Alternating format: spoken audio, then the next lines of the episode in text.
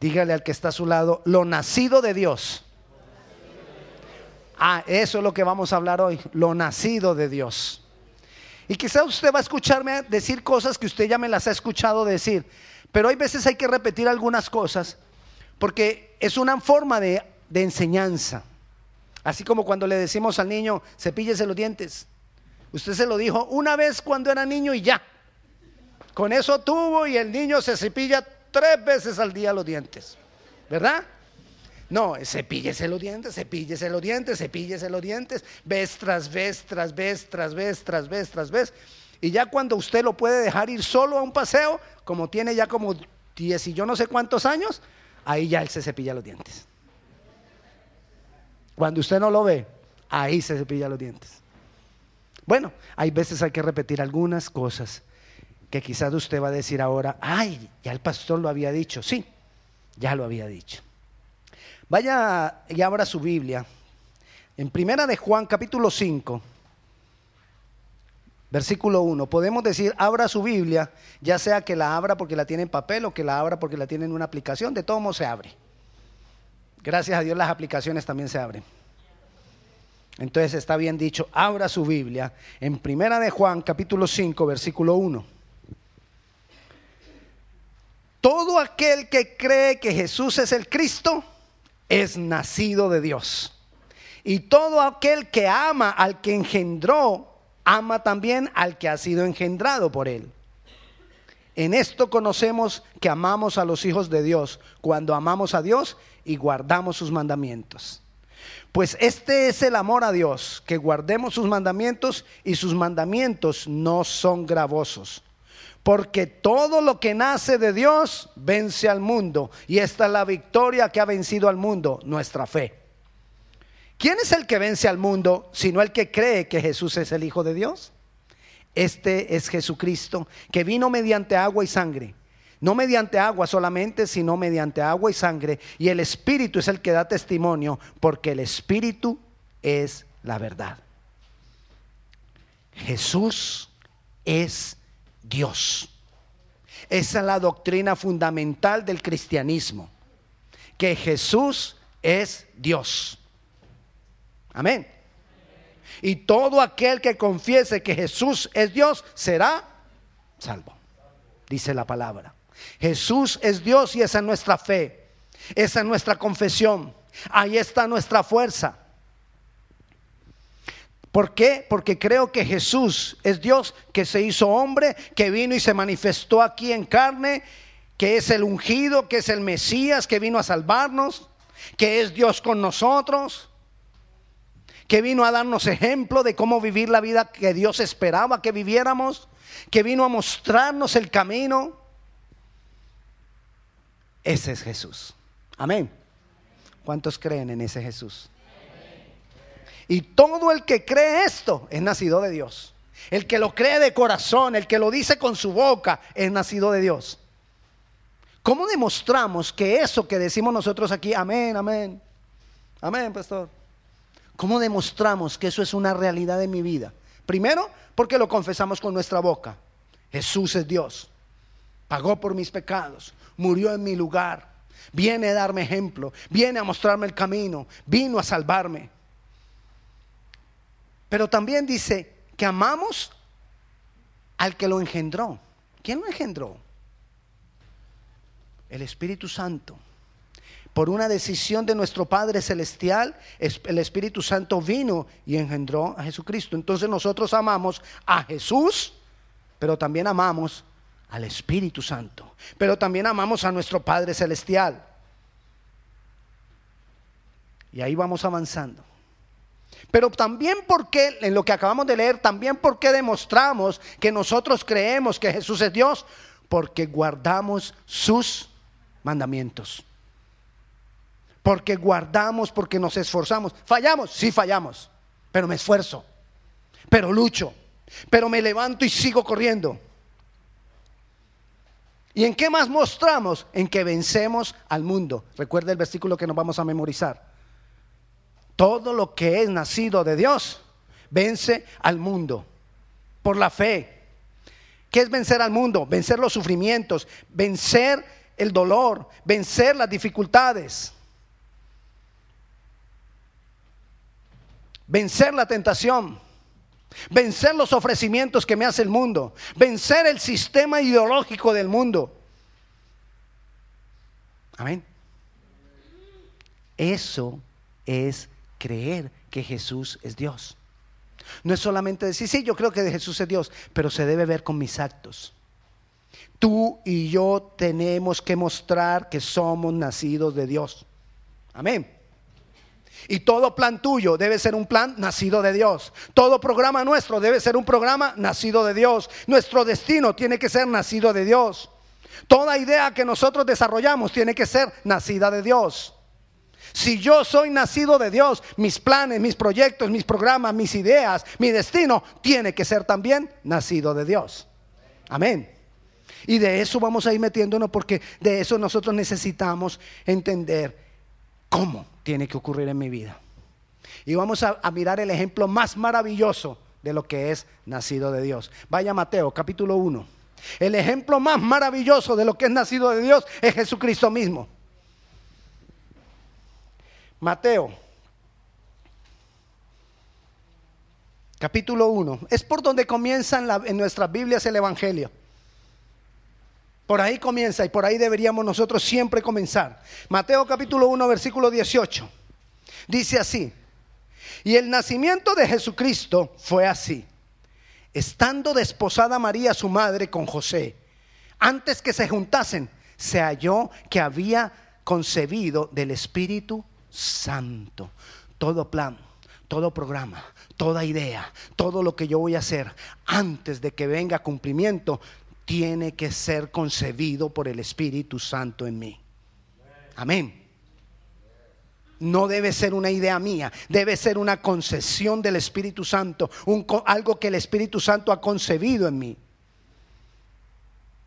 Asegurarme de eso, por relación, por intimidad, por pasar tiempo con nuestro Señor Jesucristo, nosotros vamos a aprender a escuchar la voz del Espíritu Santo y a saber cuando algo está concebido por el Espíritu Santo en mí.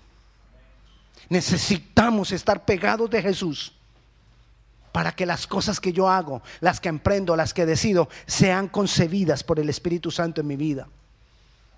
Entonces comenzamos. Necesito que lo que yo haga sea concebido por el Espíritu Santo.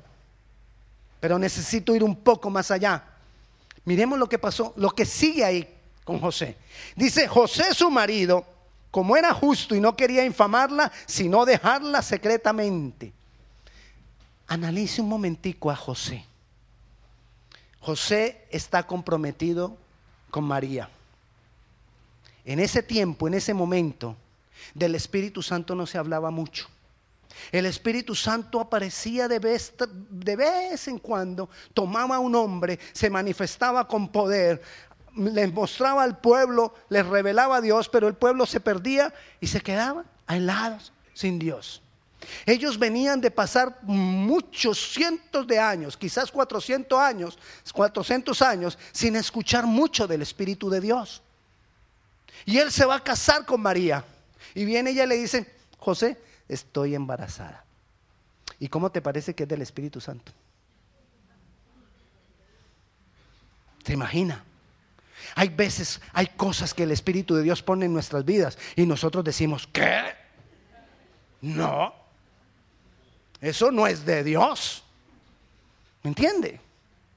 Así como José, es normal. A veces nosotros pensamos que todo lo que, todo lo que viene del Espíritu Santo va a venir así como por, por vía libre, ¿no? Como con derecho. Como, si es del Espíritu, ah, eso se abren las puertas porque es del Espíritu. Sí, pregúntele a José. Pregúntele a José si las cosas del Espíritu son tan fáciles. José dijo, ¿cómo así? Pero dice ahí una frase, José era justo. Pero no el tipo de justicia que nosotros creemos. Porque si fuera el tipo de justicia que nosotros creemos, que muchas veces es la justicia de los hombres, diría, ¡ja! Pues que la apedreen. En esa época, una mujer que era infiel era apedreada.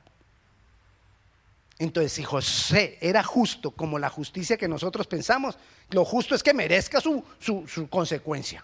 Así que me le entierran hasta la mitad Y ahí para que no corra, sí, las enterraban hasta acá. Y ahí, para que no se mueva, pum, pum, pum, a punta piedra. Si fuera justicia de hombres, eso debían haber hecho con María. Pero José era justo, no la justicia de hombres, la justicia divina.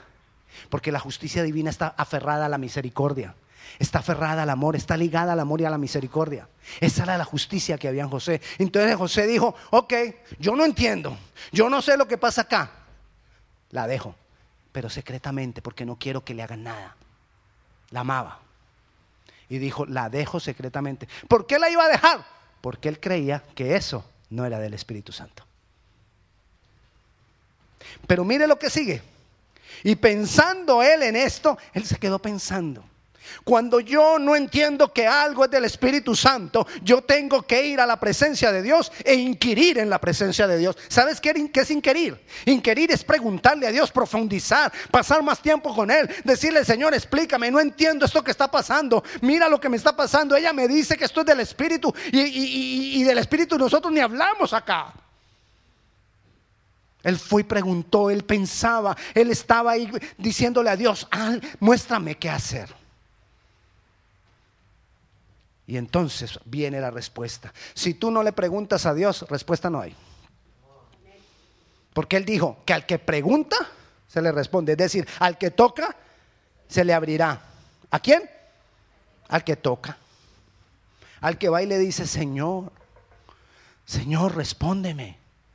Señor, insiste, Señor, una y otra vez, Señor. La puerta no se abre ahí mismo. ¿Tú crees que porque las cosas son del Espíritu la puerta se abre ahí mismo? No. Pregúntale a José. Las cosas no son fáciles, así sean del Espíritu. Pero él inquirió en la presencia de Dios. Él buscó una respuesta en Dios. Y pensando él en esto, he aquí un ángel del Señor le apareció en sueños y le dijo, José, hijo de David, no temas recibir a María tu mujer, porque lo que en ella es engendrado del Espíritu Santo es. Lo que es del Espíritu Santo no creas que trae un esquema detallado. A veces pensamos, no, si el Espíritu Santo, si, eso es del Espíritu, el Señor te va a explicar todo. ¿Cómo no? Si tú no, no buscas, no te humillas, no vas delante de Él, no le preguntas y le preguntas y le preguntas, quizás no. Quizás no. Porque, ¿sabe por qué yo pienso? Es algo ya mío. ¿Sabe por qué yo pienso que el Espíritu Santo no nos da todo el paquete completo? Hey, mira, esto es tu, este es el plan, téngalo. Porque si no, nosotros, conociéndome como, conociéndome, sí, conociéndonos como somos, agarramos el paquete y Dios, bye bye, ya, ya no te necesito, ya me entregaste la clave, la tengo yo, ahora yo manejo mi vida. Pero como Él nos va dando paso a paso, entonces yo doy un paso y de ahí tengo que decir, Dios, ¿qué sigue? Ah, ven a mí, yo te mostraré. Voy a Él, le pregunto, me humillo y Él me muestra otro paso. Y doy ese otro paso y digo, hey, ¿y de aquí? Ven a mí. Y así nosotros estamos yendo vez tras vez, vez tras vez. Lo que es nacido de Dios inicialmente no trae el esquema detallado. Y si no me cree, pregúntele a José. Para José no fue fácil. Sigamos. Ok, ahí leímos que pensando el dejarla, nosotros necesitamos pedir continuamente la revelación de Dios. ¿Cuándo fue la última vez que tú dedicaste algunas horas a preguntarle a Dios, revélame? No te estoy hablando de cinco minutos. Hay revelaciones que no llegan en los cinco minutos que oramos antes de almorzar. Muchas revelaciones no llegan en esos cinco minutos. Muchas revelaciones nos llegan de estarle preguntando días y días y días y, y quizás semanas y quizás meses y aún a veces años alguna cosa al Señor. Uy, el, el Señor está demorado. No, quizás nuestra insistencia no es la que debiera. Necesito que las cosas de Dios, que Dios me revela a mí, yo las haga. Sigamos con José. Dice y pensando en esto, aquí un ángel del Señor le apareció en sueños y le dijo, José, hijo de David, no temas recibir a María tu mujer, porque lo que es engendrado en ella del Espíritu Santo es. Y dará a luz un hijo y llamará su nombre Jesús, que quiere decir Salvador, porque él salvará a su pueblo de sus pecados.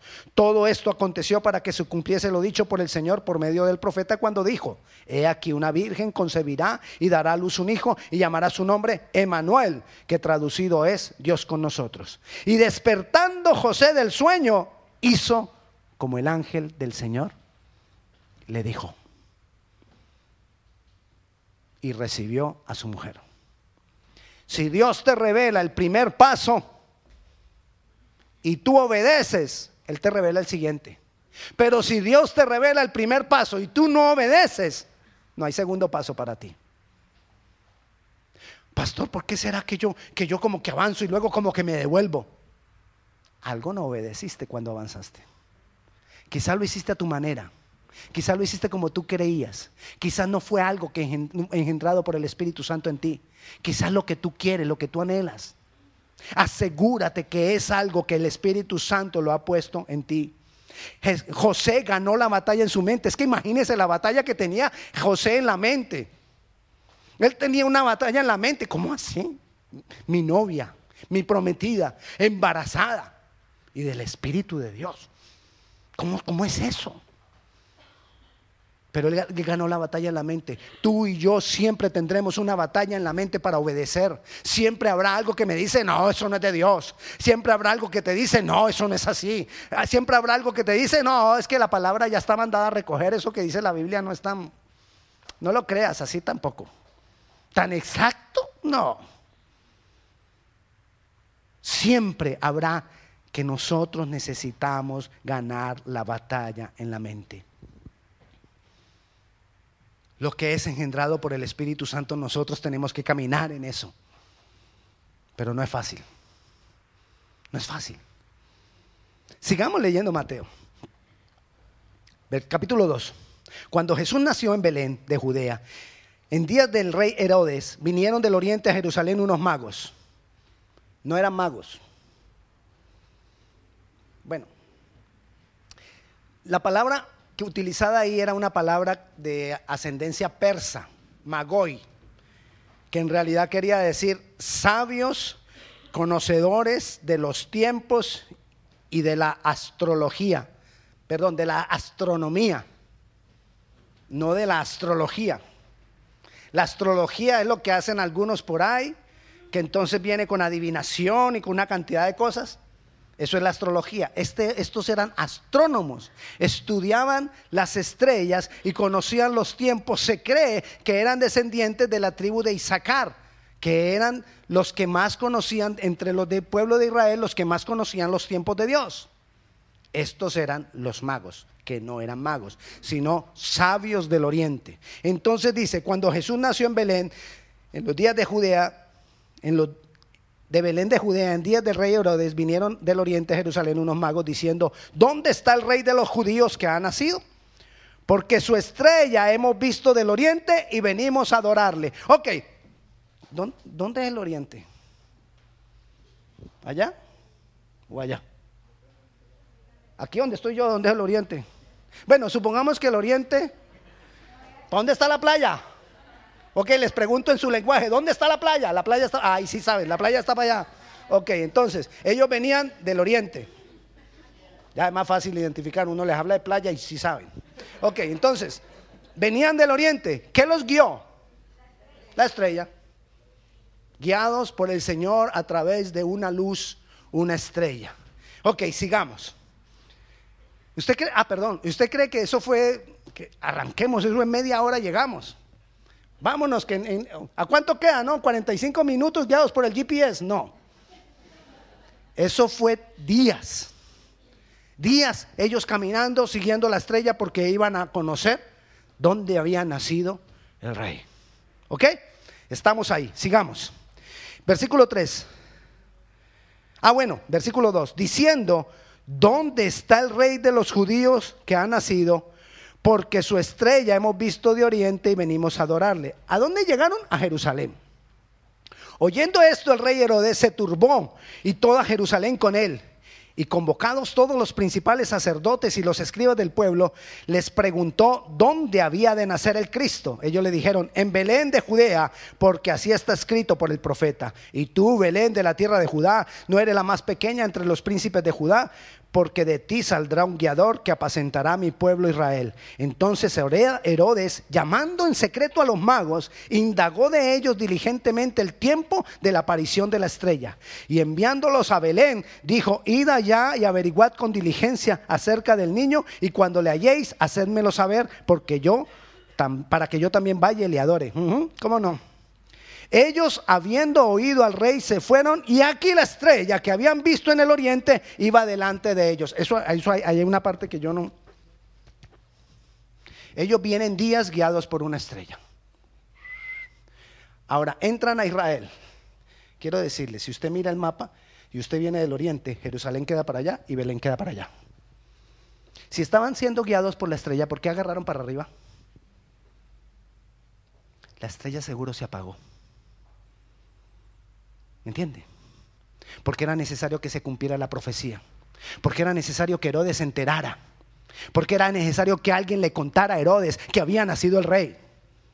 Entonces ellos dicen que se fueron. Claro, cuando yo llego a un país y no sé qué hacer, ¿para dónde agarro? Para la capital. Se fueron para Jerusalén. Jerusalén. ¿Y a quién le pregunto? Pues al que sabe.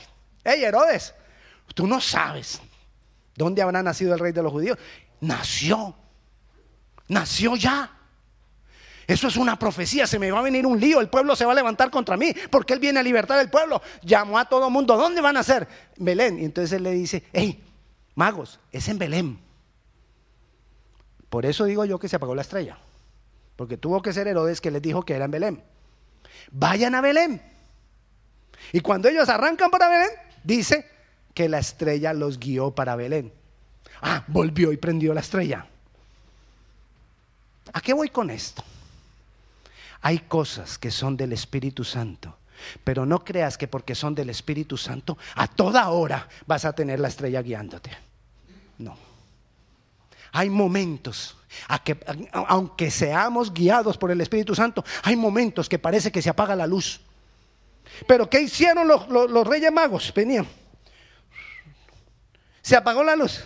Ay, si fuera uno de nosotros. Ah, ¿Viste? Eso no es del Espíritu. No ha nacido ningún rey. Devolvámonos.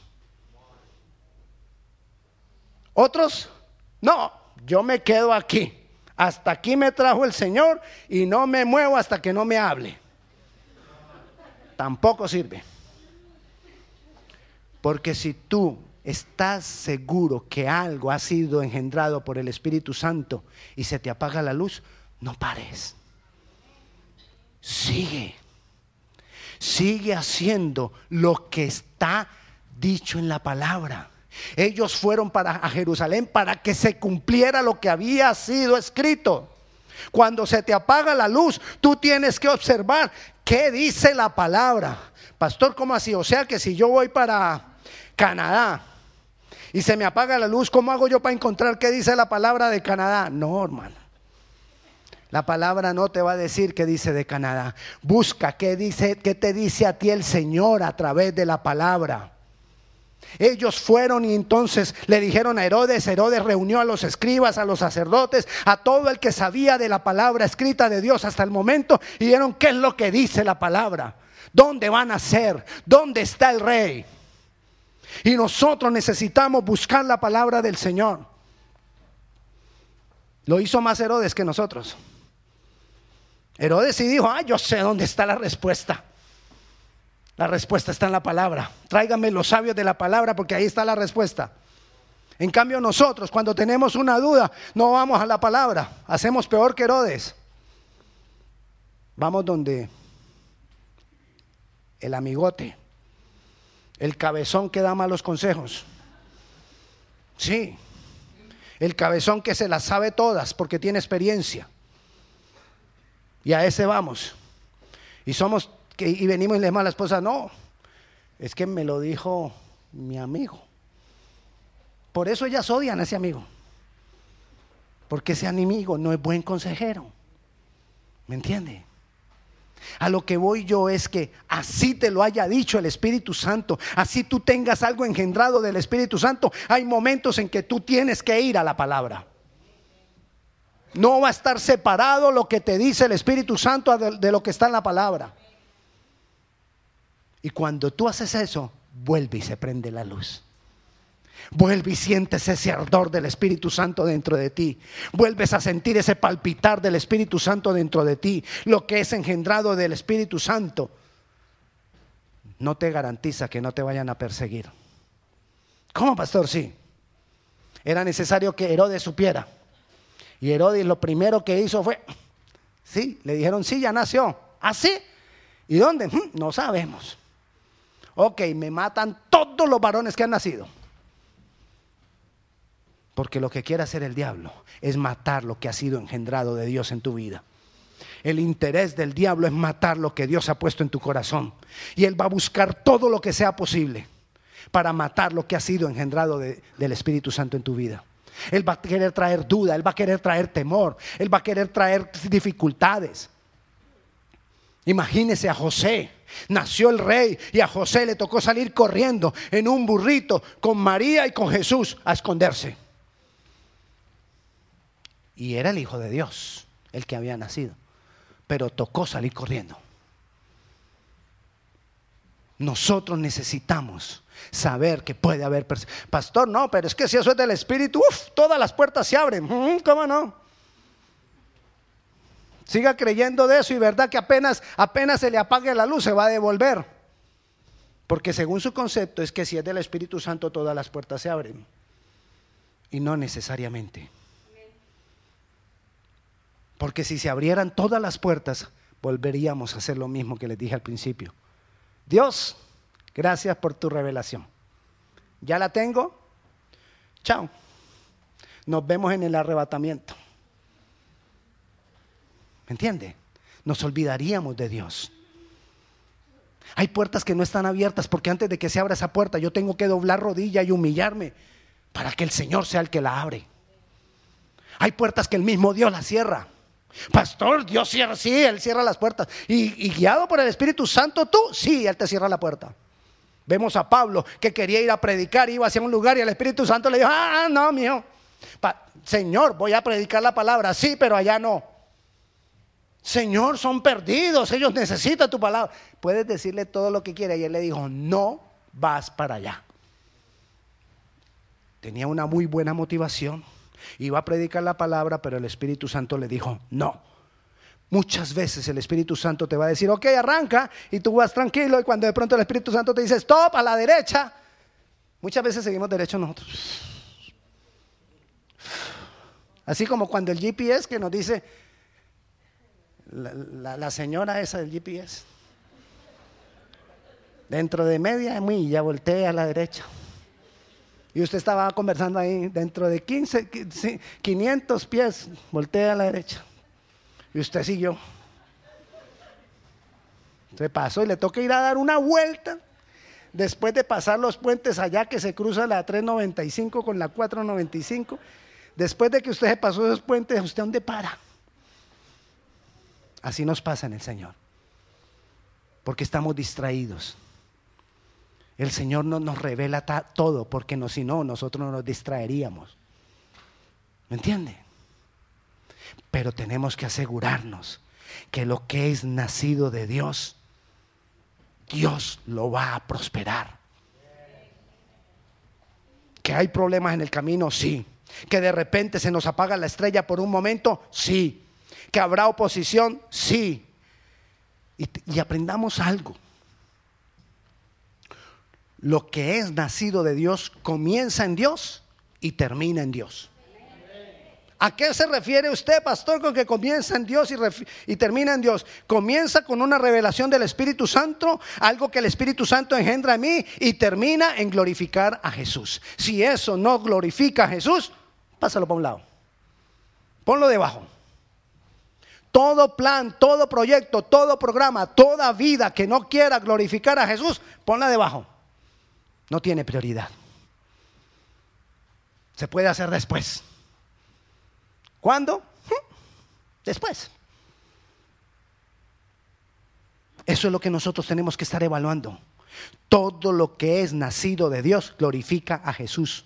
Mi vida debe ser engendrada por el Espíritu Santo y debe glorificar a Jesús. La pregunta que me debo hacer es, ¿esto que yo estoy haciendo verdaderamente es guiado por el Espíritu Santo? ¿Esto que yo quiero verdaderamente glorifica a Jesús? ¿O es para mí? Para mi satisfacción. Porque si es para... Ay, pastor, pero ¿qué tiene de malo? Tantas cosas que nosotros hacemos. ¿Sabes qué tiene de malo? Que uno de los grandes hombres más sabios de toda la existencia de la humanidad, al final de los tiempos se dio cuenta y dijo que eso es vanidad. Todo lo que tú hagas que no glorifique a Jesucristo es vanidad. No tiene sentido, no tiene propósito y no debería tener prioridad. Si mi vida está siendo guiada por el Espíritu Santo, mi vida debe glorificar a Jesús. Donde esté, donde me desarrolle. Otra pregunta que me debo hacer. ¿Estoy preguntándole a Dios? ¿Estoy inquiriendo en la presencia de Dios? ¿Estoy yendo allá a la presencia de Dios a decirle, Señor, muéstrame, guíame, háblame? No quiero tomar decisiones a la loca. No quiero tomar decisiones porque sí, porque toda decisión que tomo comenzando mal, casi siempre termina mal. Necesitamos, pero sépalo, usted puede estar confiado porque la palabra lo dice. Si lo que usted está haciendo ha sido engendrado por el Espíritu Santo, es nacido de Dios. Y todo lo que es nacido de Dios vence al mundo. Lo logras. Lo alcanzas. Amén. Ah, no importa la depresión, el temor, la ansiedad, el dolor, la enfermedad, la tentación, la muerte, ya han sido vencidas. Ya fueron vencidas por Jesús eso va a querer resistir, eso se va a querer meter, eso nos va a querer estorbar. Pero si yo lo que estoy haciendo y mi vida es engendrada por Dios, yo voy a ir adelante, no me va a derrumbar. Y no quiere decir, cuando yo le digo que no me va a derrumbar, no quiere decir que no vaya a existir eso en mi vida. Puede existir, puede venir, pero no se va a quedar, no me va a derrumbar. No me voy a poner en el piso, no voy a negar a mi Señor, no voy a negar a mi Dios. Si viene una enfermedad y yo niego a mi Dios por esa enfermedad, el diablo va a saber que a través de esa enfermedad me va a tener a mí alejado de Dios. Así sea un pequeño dolor de cabeza. No lo digo por nadie, le digo de todo corazón y con mucho respeto. Pero hay veces que me da un dolorcito aquí. Aquí. Pastor, no, no voy a la iglesia. Es que un dolorcito. Entonces el domingo le da el dolorcito que no vino a la iglesia. ¿Qué cree que va a ser el diablo el siguiente domingo? y yo ya sé el talón de Aquiles. Y agarra y ¡pum! Pastor, ¿qué será? Que cada domingo me da el dolorcito acá. No, pues no sabemos, mira. Eso no se sabe. No se sabe. Le digo un dolorcito por ponerle ejemplo, pero puede ser, puede ser la tía. Pastor, es que llegó la tía. Entonces no pude venir. Ok, ok, está bien. A que usted no sabe el próximo domingo quién va a llegar por la mañana a su casa. La tía. Pastor, usted me está diciendo que la tía es un instrumento del diablo. No. No te estoy diciendo que la tía es un instrumento del diablo. Lo que te estoy diciendo es que el diablo sabe por dónde se te mete. Y lo que Él quiere es alejarnos de Dios. Entonces Él va a buscar lo que sea. Lo que sea. Sí, traiga la tía a la iglesia. Nosotros, por eso le digo, así haya temor, así haya dolor, así hayan las cosas que hayan. Jesús ya venció todo eso, pero yo no me voy a dejar derrumbar por esas cosas. Sí, pastor, yo sé, hasta que el Señor Jesús no me las quite, yo voy, no, es que es antes de que te las quite. Tú no te vas a dejar derrumbar de ellas. Señor, tú has prometido que me vas a levantar de este temor, de este dolor, de esta depresión, y no te levantas hasta que no sientes el, el poder del Espíritu Santo. No, Señor. Levántate antes. Levántate antes, porque ese es el poder de Dios. No el poder que te quita el dolor, no el poder de que te quita la ansiedad, el poder que no deja que la ansiedad te derrumbe. Ese es el poder de Dios. El que no deja que la enfermedad te detenga. Ese es el poder de Dios. Ese es el poder de Dios. Y cuando yo me levanto en contra de todo eso, ok, vamos venciendo. Y poco a poco el diablo dice, mm, por ahí no es. Me aburrí ya de tirarle la tía. Y ya la tía no vuelve. Por lo menos el domingo en la mañana. Se enojó un tiempo contigo, te regañó un tiempo. Ah, yo fui, usted, usted no me quiere, lloró, hizo toda la pataleta que quiera. Pero el próximo fin de semana va el sábado. De verdad, pruébelo. Pero así con lo que sea, hermano. Porque todo lo que es nacido de Dios vence al mundo. Y tú y yo hemos sido nacidos de Dios. Si tú y yo hemos recibido a Jesucristo como Señor y Salvador, soy nacido de Dios. Y yo venzo. Yo venzo al mundo. Yo venzo lo que está atacando mi hogar. Yo venzo lo que está atacando mis finanzas. Yo lo venzo todo eso. Y no voy a dejar que nada de eso me venza a mí. Así dure días. Así dure meses. No voy a dejar que me venza. Pero tenga la certeza que si usted se empieza a derretir con las primeras, ya el diablo sabe por dónde. Él no es inteligente, pero sí mantiene observando por dónde se mete. Dice la palabra que él anda como león rugiente buscando, buscando. ¿A quién? ¿A quién le manda el zarpazo? Amén. Lo que es engendrado de Dios, te lo voy a resumir rápidamente. Lo que es engendrado de Dios, lo que es concebido por el Espíritu Santo, no te confundas, no trae un esquema detallado Necesitamos pedirle que nos lo revele, que nos lo aclare. Tenemos que obedecer cada paso que Él nos enseña. Tenemos que ir avanzando y, obedeciendo en cada parte que Él nos enseña. Y aunque de repente se nos apague la estrella, yo no me voy a detener, sino que voy a ir a buscar en la palabra a ver qué es lo que tengo que hacer. Y si hay oposición, si se me cierran algunas puertas, sigo buscando e inquiriendo en la presencia de Dios. Y voy a saber que todo lo que comienza engendrado por el Espíritu Santo tiene que terminar glorificando a Jesús. Y si tú estás consciente de todo esto y caminas en esto, vas a ver la gloria de Dios guiando tu vida. Vas a ver la gloria de Dios abriendo camino. Vas a ver la gloria de Dios fortaleciéndote para que tú venzas lo que viene contra ti. Amén. Así que vamos a orar y vamos a decirle, Señor, yo lo creo.